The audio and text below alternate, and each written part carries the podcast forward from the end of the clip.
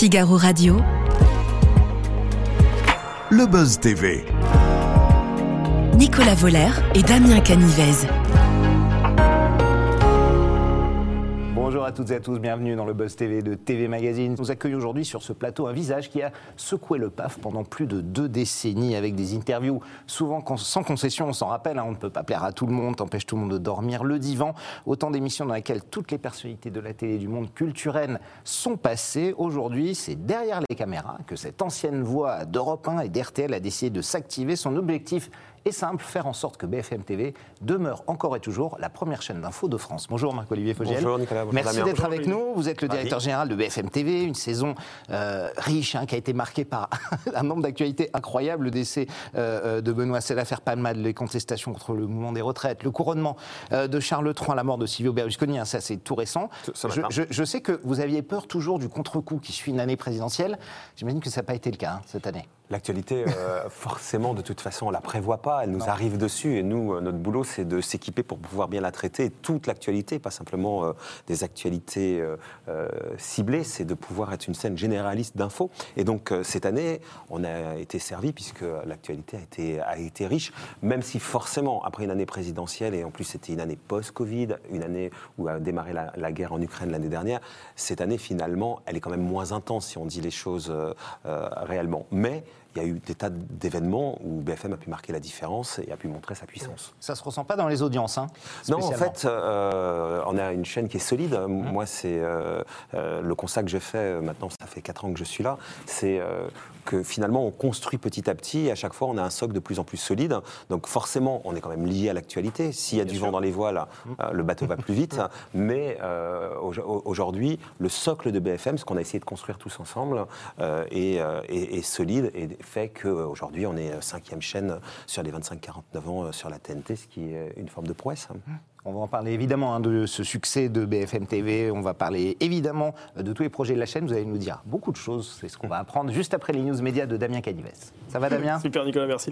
On démarre ces infos médias avec un point sur le mercato. Un télé, ça bouge Ouais. encore et toujours. Exactement, une passerelle vient de se construire entre euh, M6 et France 2 et celle qui s'apprête à l'emprunter, c'est Marie Portolano, l'animatrice du meilleur pâtissier, posera ses valises dans les couloirs du service public à la rentrée pour présenter euh, Télématin en compagnie de Thomas Soto. Elle succédera à Julia Vignali, qui elle aussi a animé le meilleur pâtissier sur M6. La preuve que si vous êtes capable de faire une tarte tatin en principe, vous pouvez animer euh, Télématin. Vous voyez, il y a une petite continuité entre Ouais. les deux émissions. Alors qui va succéder à Julia Vignali? Ça, c'est la grande question. Pour l'instant, euh, eh bien, elle devrait hériter de l'émission Affaires conclues. hein. C'est ça, voilà, c'est ce qu'elle va faire. En fait, on ne sait pas qui va succéder à Marie Portolano dans le meilleur pâtissier, mais ce que va faire Julia Vignali, et ce qui est certain, c'est qu'elle va euh, présenter Affaires conclues à la place de Sophie Davant, qui elle va partir pour Europe 1. Jeu de chaise musicale un petit peu euh, compliqué, et en principe, son émission à Sophie Davant, elle devrait s'ancrer plus dans la deuxième partie d'après-midi, donc en principe entre 16 et 18 heures. Ensuite, a priori, elle devrait faire de la télé, non, Sophie d'avant, si elle va à Europe 1, après elle va aller à Ah C8, oui, c'est Ah, c'est News, c'est ça c'est Ou News. c'est- euh, ah, vous pensez que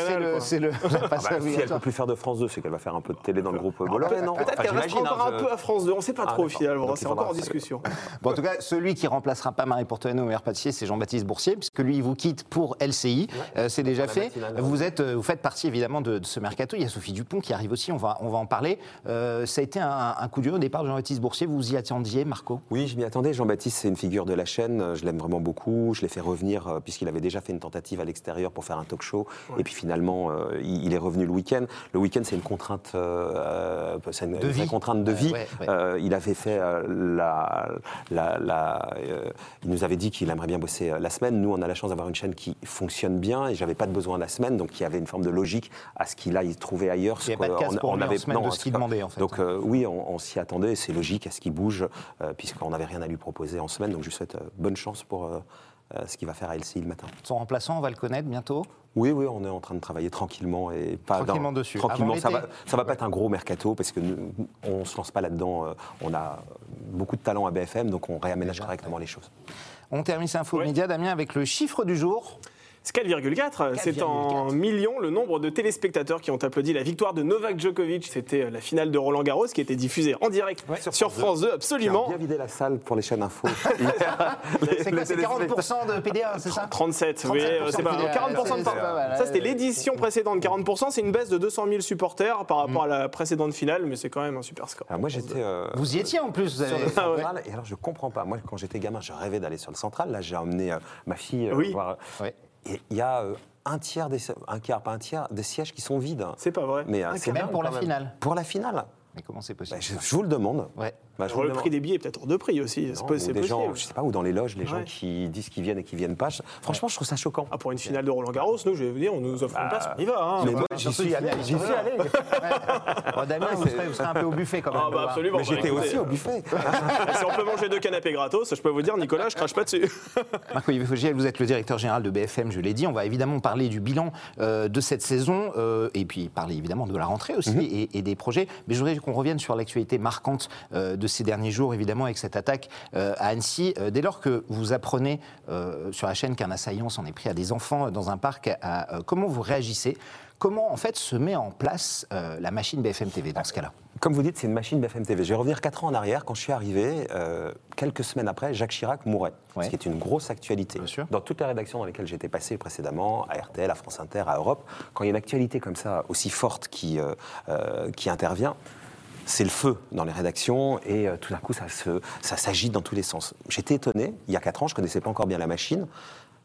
C'était pas le feu dans la rédaction de BFM TV. C'est une usine où chacun sait ce qu'il a à faire et où la machine se met en branle tranquillement. De la même façon pour... euh, Mais rapidement. euh, très rapidement, et, Rapidement, très- et de- avec, et justement parce que chacun sait ce qu'il doit faire, c'est d'une efficacité redoutable. Mhm. Et de la même façon, quand arrive Annecy, la machine se met en branle, le service police-justice euh, commence à sortir des informations très rapidement, euh, les, les gens qui s'occupent des images trouvent des images très rapidement, les gens qui se trouvent des témoignages trouvent des témoignages très rapidement, la production, qui est vraiment euh, un, un truc très important dans la, dans la, dans la- dans la rédaction de BFM TV, est capable d'envoyer des gens très très vite parce que cette logistique fait qu'il y a tout de suite euh, 30 personnes sur En place région, euh, et euh, des gens qui partent de Paris mais très rapidement avec des moyens d'émettre assez incroyables. Enfin voilà, la, la machine se met en branle.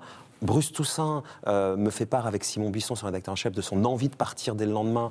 Euh, on, est, on, on- on envoie euh, toute son émission et on délocalise l'antenne le lendemain. Oui. Mais une fois raconté, raconté ça, moi, ce qui, j'étais le premier surpris aujourd'hui, je suis aux manettes de ça, les choses se font de façon solide Dans le calme. et calme, en Ouais. fait. Il n'y a pas le feu, euh, il y a une espèce de machine qui, euh, qui délivre et qui délivre de façon efficace. Alors, quelques heures après l'attaque, hein, vous êtes parvenu à recueillir le témoignage de l'ex-compagne euh, du suspect. Alors, c'est sûr que cette femme représente une source d'information assez sûr. incroyable. Et la preuve, a entendu ça voilà, par la elle, police, elle ouais. vous a donné des informations très précises sur son état psychologique, sur aussi son parcours. Mais à ce moment-là, il y avait encore quelques enfants qui étaient entre la vie et la mort. Est-ce que vous vous êtes pas dit, ça arrive peut-être un peu trop tôt, ce témoignage? Non, après le témoignage, il était encadré en plateau. Ça, euh, tout n'est pas diffusé, tout n'est pas diffusable à l'instant T. En revanche, on accompagne les choses. Donc, en l'occurrence, Régis Econquois a réussi à la joindre, à lui apprendre la nouvelle d'ailleurs. Et les premiers éléments d'information étaient importants, savoir euh, quel était le profil de cet homme. Euh, C'est elle qui confirme, alors que la police a encore un doute à ce moment-là, qu'il est bien chrétien. Euh, que, Ouais. euh, donc c'est une source d'information euh, importante. C'est pas juste d'avoir la femme du. euh, en soi, ça pas d'intérêt. Il n'y a Bien pas sûr. une prouesse technique. C'est ce qu'elle elle est capable de dire et ce qu'elle est capable de lui faire dire Régis Desconquois, qui euh, lui fait dire des choses très précises qui, viennent alimenter l'enquête? Donc non. Et en l'occurrence, les enfants, ce qui nous a posé question, c'est pas tellement le témoignage de cette dame qui était encadrée pour lequel il n'y avait pas de problème, c'est que évidemment, on a eu accès comme beaucoup aux images complètes de l'attaque puisque très vite ça a été filmé, ça a été mis sur les réseaux sociaux, ça nous a été proposé et euh, on a choisi une, une version très. D'abord, dans un premier temps, de ne pas montrer d'image Oui. du tout, montrer que des photos, euh, justement parce qu'il y avait des enfants, parce que c'était très choquant, parce qu'il y avait des cris. après alors quand même. Non, on l'a Ouais. montré de façon très très très expurgée. Mm. On a retiré tous les passages choquants. On a laissé le tout début euh, de- du, du son live pour mettre, se mettre comprendre ce qui se joue et très vite euh, plus de son du tout et une version totalement expurgée. Et là dans la préoccupation de se dire euh, il y a des enfants devant l'écran et pas que d'ailleurs des adultes qui euh, c'est des images très très dures. Donc notre responsabilité elle est à chaque instant en fait. J'ai vu que d'autres chaînes avaient décidé d'en passer d'ailleurs des extraits beaucoup plus rapidement que nous et sur la longueur beaucoup plus beaucoup plus longue nous, on a préféré attendre, se contenter de photos et avoir un, un montage très expurgé et diffusable avant de se précipiter. Et d'ailleurs, de ne pas aussi, dans les process dont on parlait, parce que dans Bien cette sûr, oui. usine,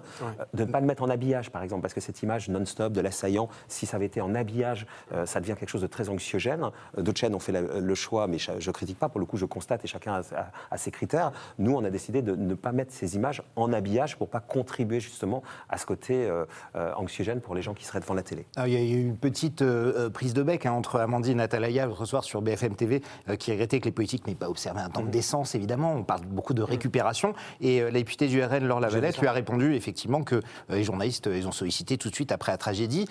Ma question est simple, Marc, Marc-Olivier. Est-ce que l'instantanéité, c'est l'ADN évidemment de BFM TV, empêche parfois ce délai de décence Non, décence. l'instantanéité, ça rime avec responsabilité. Hum. Euh, Il n'y a pas une chose qu'on met à l'antenne sans qu'on y réfléchisse. Il nous arrive de faire des ça, erreurs. c'est vous qui validez que les images partent. Mais euh, que tout, de ouais. qui on met, de qui on met à l'antenne, qui on interroge, qui on va chercher, à quel moment c'est le moment d'appeler par exemple la famille. Donc l'instantanéité, ça vaut pas tout. On, on sait pas une machine où on ouvre, les, sûr, on ouvre oui. les vannes et tout arrive à l'antenne comme ça. Donc il y a en permanence euh, des, des réflexions sur euh, ce qu'on fait ou ce qu'on fait pas. Quand Éric Zemmour très vite euh, s'empare euh, du dossier politique euh, et en fait une polémique très rapidement, se pose la question de est-ce que c'est le moment ou pas d'embrayer ou pas.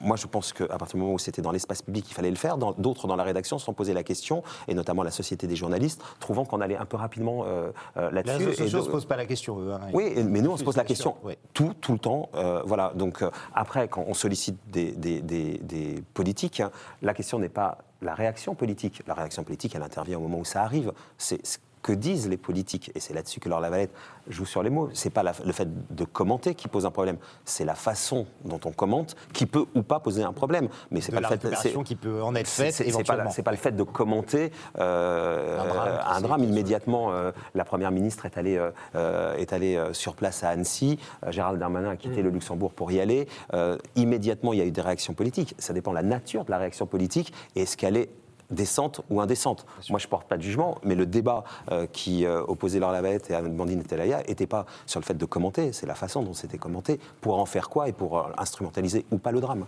Vous, vous évoquez cette machine très huilée euh, qui est Mhm. BFM TV. En tant que directeur général de cette chaîne, à quel moment intervenez-vous dans cette, dans cette chaîne éditoriale? Est-ce que en permanence, en en en, en- en permanence, j'essaye et juste de court-circuiter jamais personne parce Ouais. que chacun doit avoir son espace. Il y a un directeur de la rédaction qui, en l'occurrence, n'était pas là la semaine dernière, mais qui est un excellent directeur de la rédaction. Il était en vacances, Philippe Corbet. C'était son adjoint qui était aux manettes, Nicolas Maru, qui est excellent. Il y avait une rédactrice en chef en dessous. Et moi, je suis. euh, il y a des boucles de mails, des boucles de SMS, et j'essaye de valider tout ce qui passe à l'antenne hein, euh, et de pas euh, pour pouvoir en être comptable et pour pouvoir d'ailleurs assumer même quand il y a des erreurs. En l'occurrence il n'y en a pas eu dans cette séquence là mais euh, je ne veux pas pouvoir être comptable de quelque chose que je n'aurais pas vu ou validé avant. Donc euh, je, je valide tout et, et j'assume tout euh, ce que font les équipes hein. Alors cette saison a aussi mis en exergue le fait de la place éditoriale assez importante qu'occu- qu'occupent les faits divers sur BFM TV. On a eu Pierre Palmade évidemment, l'infirmière tuée à Reims, les violences conjugales de Mohamed Awas, le joueur de, de rugby, euh, la mort de cette fillette tuée par balle dans, dans le Finistère. Est-ce que euh, BFM TV est, est à- aux faits divers ce que LCI est à l'Ukraine?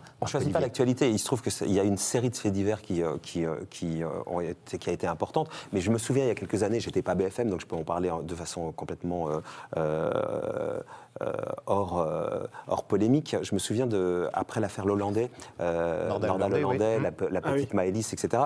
euh, il y avait eu aussi comme ça une succession de faits divers. Il y avait eu les Daval, etc. Et je me souviens à l'époque de LCI, et à raison d'ailleurs, qui avait fait une émission quotidienne sur le fait divers pour expliquer que c'était révélateur de la, de la société. Donc euh, là, il se trouve qu'on est dans une séquence où il y a beaucoup de faits divers, euh, mais pas plus que d'habitude. Enfin, pas plus que d'habitude. Ça arrive régulièrement et euh, on essaie de les juger en quoi, ils- en quoi ils disent quelque chose de la société, en quoi ils sont révélateurs de quelque chose ou pas. Mais c'est pareil pour l'affaire Palmade que vous avez traité en long, en large et en travers. Je sais que c'était, ça a été même un, un- un- une question, un questionnement au sein de, de la rédaction. Bah, il y a de toujours lui donner autant d'importance. Au sein de la rédaction, il y a toujours des questionnements et, et c'est normal. Mais en gros, euh, euh, en gros, quand on fait euh, 10 jours sur les retraites, euh, ça pose de problème évidemment à personne. Quand on fait euh, euh, 10 jours euh, ou 15 jours sur l'Ukraine, ça pose des problèmes à personne. C'est le format de la chaîne. Ensuite, les faits divers, par nature, euh, les gens euh, c'est des, sujets où les gens.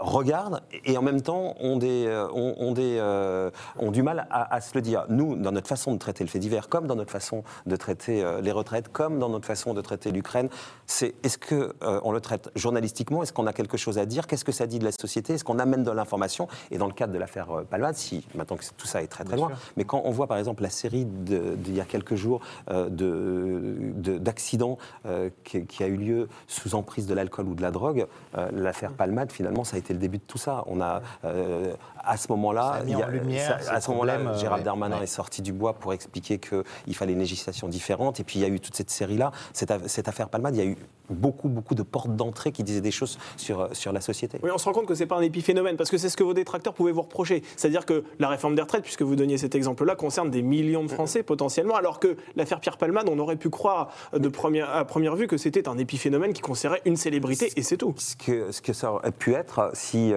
n'y avait pas eu tout ça dans l'histoire Palmade. Oui. Au tout début, ça devait faire un week-end l'affaire Palmade. Oui. Et puis il y, a eu, euh, il y a- il y a eu, il y a eu tout ça. Il y a eu notamment cette emprise sous l'alcool. Il y a eu, euh, on a découvert ce qu'était le chemsex. On a découvert des, tas, des tas de choses qui sont des choses de société. On en a d'ailleurs le chemsex sans, complètement euh, déconnecté de l'affaire Palmade. On en a fait un sujet de 26 minutes qui a très bien marché. C'est un, un- un univers qu'on a découvert et un univers qui existe très fortement dans la communauté gay et qui, et qui l'affaire Palmade a, Bien sûr, a- ouais, a permis d'y entrer.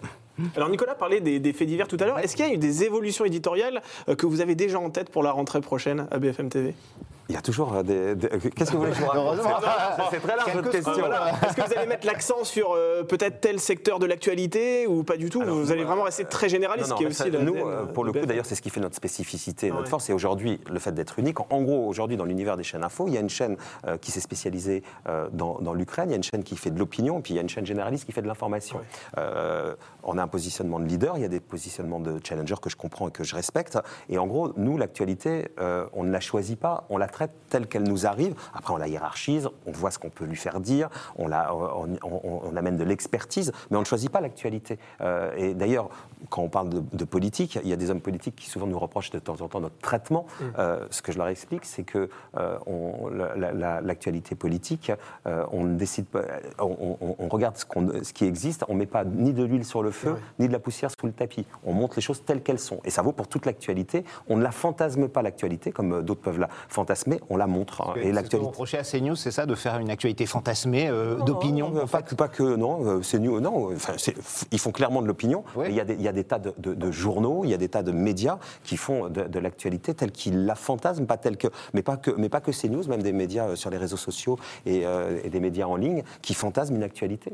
Est-ce que vous allez installer d'autres rendez-vous la saison prochaine? Vous disiez qu'il n'allait pas y avoir un mercato incroyable du côté de BFM TV, mais est-ce qu'il y a des rendez-vous que vous souhaitez mettre au sein de la grille? En fait, en gros, ce que euh, aujourd'hui euh, est la force de BFM, il y a des rendez-vous forts, des personnalités fortes, et il y en a assez. Et puis il y a notre capacité à faire des émissions spéciales. On en fait beaucoup. C'est difficile de Et- bouger des cases qui marchent bien. Bah, c'est très hein. bien. Bah, y a- y a- et il faut toujours les améliorer, donc on va les améliorer. Mais en gros, notre, euh, notre force aujourd'hui, c'est pas de changer ces rendez-vous qui existent et qui marchent et qui sont des repères pour euh, le téléspectateur. Il y aura des choses à la marge, mais pas des. C'est notre, notre capacité sur une actualité à pouvoir proposer des soirées spéciales comme. À l'époque, France 2 le faisait. Aujourd'hui, Oui. France 2 euh, fait tr- très bien autre chose. Mais c'est- de, de l'époque, je me souviens de l'époque de Jean-Luc Manot, président, Oui. euh, de la, enfin patron de la, de- de- de la rédaction. Ils étaient capables, je me rappelle sur le CPE par exemple, de faire des soirées qui ont marqué, qui ont même compté euh, dans, dans l'actualité, pas juste la traiter, mais qui jouaient ça. Aujourd'hui, je pense que c'est BFM qui joue ce rôle-là. Euh, quand il y a une actualité forte, euh, on est capable de monter des soirées dignes des chaînes généralistes qui pèsent sur l'actualité. Et c'est ça euh, sur lequel on travaille, notre capacité à être encore plus fort là-dessus. Alors, vous avez recruté la journaliste Sophie Dupont, hein, qui vient de chez Yann Marthez, de Quotidien sur, euh, sur euh, TMC. Elle revient Euh, à BFM puisqu'elle était à BFM avant. Absolument, avec, pour mission notamment de suivre l'actualité du Rassemblement national. Problème, le Rassemblement national ne la porte pas dans son cœur. Il lui euh, reproche de, de- de mener un combat militant politique contre eux.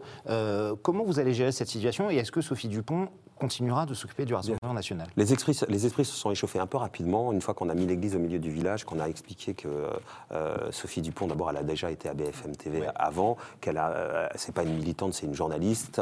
Euh, les choses sont- se sont apaisées assez rapidement. Euh, ce que reprochait aussi le RN, c'est que pendant la, la période, il y a eu pas mal de mercato dans les services politiques. Il y a une période où il n'y avait pas de journaliste dédié au RN. Aujourd'hui, il y en a un. Enfin bon, bref, tout ça est aplani et comme vous l'avez vu, euh, les gens du RN sont revenus sur les antennes. Ils vont de pas vous boycotter, Ils sont, certain ils sont déjà de retour euh, sur les les antennes de BFM. Les esprits se sont échauffés un peu rapidement.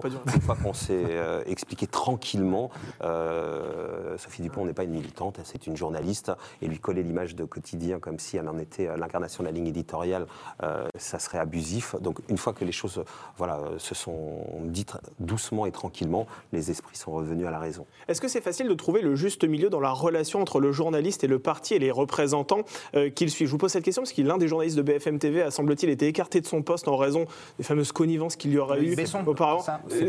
C'était dans Mediapart. Ah ben oui, mais c'est Voilà. que tout ce qu'il y a dans, dans Je- Mediapart je- je pas pose- je la question, c'est pour ça que j'ai- tout ce qu'il y a dans délicatesse de pas citer ce n'est- pas dans. euh, mais c'est pas du tout. Il, avait fait un cycle euh, avec le RN, une campagne, une campagne assez longue, et à un moment donné, c'était sain pour tout le monde. Tout simplement. voilà, tout simplement. Il était allé au bout, au, au bout de tout ça, mais il ne faut pas toujours croire euh, ce qu'il y a dans- Mediapart disait qu'il avait une re- re- relation assez proche avec Marine Le Pen, qui était trop proche de Marine Le Pen pour effectuer son métier de journaliste. Certains journalistes le lui reprochent, c'est pas ce qu'on lui a reproché. Est-ce qu'il y a des règles là-dessus euh, à BFM TV Bien euh, sûr qu'il y a des règles. Pour le coup, la bonne distance par rapport à sa matière. Ouais. Mais après, évidemment, c'est un peu ce que vous décrivez, ce que vous faites ici sur les médias. Vous traitez les médias comme j'ai pu le faire. Il faut avoir une, une forme de proximité avec, avec les acteurs et en, même, et en même temps avoir une forme de distance pour pouvoir euh, euh, les, euh, les interroger sans connivence. Bah, c'est la même chose pour les, pour, pour les services politiques. Il faut avoir une forme de proximité malgré tout pour pouvoir être dans une boucle et en même temps avoir son libre arbitre et avoir sa distance Mm. pour avoir un esprit critique, évidemment, et franchir aucune, euh, aucune, ligne. Oui, bien Est-ce sûr. est-ce que parfois c'est pas un inconvénient? On connaît votre proximité avec Brigitte Macron, par exemple. Euh, or, depuis que vous êtes à BFM, elle, elle est pas là, elle est pas venue. voyez, quand- La dernière fois que vous l'avez fait, c'était sur RTL, crois, juste avant de partir. Voilà. C'est c'est compliqué ou vous pouvez pas utiliser la relation que vous avez Non, avec moi j'ai toujours su. En fait, moi quand j'ai commencé à travailler, j'ai commencé à travailler à Canal et à Canal mon employeur était celui qui me faisait mon chèque, était Canal et je faisais une émission sur les médias où j'étais supposé pouvoir le critiquer. Donc moi j'ai appris à être schizophrène et pouvoir avoir un lien, notamment là, un lien de subordination avec. euh, euh, j'étais euh, l'employé de celui que j'étais supposé pouvoir critiquer et de pouvoir garder mon esprit critique. Ben, ça vaut avec le. euh, euh, c'est vrai que je connais Brigitte Macron depuis très longtemps. Ça n'empêche pas BFM d'être critique quand il le faut et pas de façon ni, ni abusive dans un sens ni dans l'autre avec l'exécutif quand, quand, quand, Quand il quand, le faut. quand- quand- quand il le faut. Enfin voilà, on, ne mélange pas tout. Et moi j'ai appris, enfin je sais, c'est pas que j'ai appris, j'ai été biberonné comme ça. Ma- ma- je me suis forgé en, étant, en ayant. euh, euh, je faisais une émission sur les médias, comme vous le savez, pendant très longtemps Ouais, sur, sûr, sur- Canal, ouais. Euh, les gens que j'interviewais étaient, étaient des gens que, euh, pour certains, qui étaient mes amis. Et puis euh, j'allais leur mordre les mollets quand ça le méritait, parce que euh, voilà. Donc euh, Et c'était toujours vos amis après l'interview? Ouais, ouais, parce que les gens sont pas- Mais vous savez pourquoi pas, pas de mon fait Parce que les gens sont intelligents. Oui, c'est ça, ils font la part des choses. Ils font la part des choses. Ça passe vite, oui. Alors, les journalistes peuvent être soumis à différentes pressions. La preuve avec Rachid Mbarki, hein, que vous avez Mhm. euh, récemment écarté de la rédaction, il est accusé d'avoir diffusé des infos non vérifiées Mhm. euh, à l'antenne, transmises par des lobbyistes. Alors, lui, il se défend en indiquant que tout ça n'est que calomnie. Vous, vous avez été euh, interrogé hein, par la commission d'enquête euh, relative aux, aux ingérences étrangères. Comment vous avez vécu, vous, cette séquence déjà en tant que, que directeur général? Euh, de façon très désagréable, parce que se rendre compte qu'il y a un journaliste de la maison qui a pu euh, céder à des sirènes apparemment, et en tout cas je ne sais pas si euh, il a touché de l'argent pour ça, Euh, l'enquête le déterminera, je n'ai aucun élément pour ça, mais tout- ce qui est sûr c'est qu'il a dérogé aux règles de la, internes qui permettent de mettre des informations à l'antenne, et c'est pour ça qu'il a été licencié. la En court-circuitant hiérarchie, la, la- la hiérarchie. Donc c'est très désagréable. Après, euh, le- mon boulot et euh, le boulot des équipes, c'est de voir si notre euh, euh, mode de fonctionnement pour mettre des informations à l'antenne est euh, solide ou pas, en l'occurrence, ou alors s'il fallait le modifier, est-ce qu'il y avait des failles? En l'occurrence, il n'y en a pas eu, notre système est solide. Après, comme dans tout système, quand vous voulez contourner un système, vous pouvez le truander. euh, euh, mais notre, comment je l'ai vécu de façon désagréable et en vérifiant Comme une de, trahison, de très ou près. pas? Ouais, quelque part. Pas une trahison, parce que euh, une trahison. pff, une trahison professionnelle peut-être. En Par tout cas, à l'entreprise Rachid et- il, a, il avait- il a un lien très fort avec cette entreprise. Il était là depuis le début, bien avant moi. Donc euh, forcément, c'est euh, euh, de pouvoir contourner les règles d'une entreprise. euh, qui, euh, dans laquelle vous êtes depuis si longtemps, euh, je ne sais pas si c'est une trahison, le mot, le, le mot euh, est très connoté, mais en tout cas, euh, c'est des choses qui ne se font pas. Voilà. Euh, je voulais juste revenir sur euh, les audiences. On en a parlé, hein, plus de 12 millions de téléspectateurs par jour, 3,3% de, de part d'audience. Est-ce que à un moment, BFM peut atteindre son plafond de verre Est-ce que pour vous, il y a euh, le, le sky is the limit, comme on dit, le ciel c'est la limite, ou est-ce que Non, non, euh, y a pas. malgré c'est- tout, il y c'est- aura un une chaîne de la TNT, une chaîne, une chaîne d'infos, avec c'est une chaîne de service même. On fait pas des émissions, on délivre un service, donc euh, ça n'a pas vocation. Je pense que BFM peut encore progresser. En tout cas, je suis payé pour ça et de- d'essayer d'im- d'imaginer des choses, de faire progresser BFM. de- de- donc, je pense que BFM peut encore progresser, mais euh, c'est pas c'est pas une chaîne généraliste euh.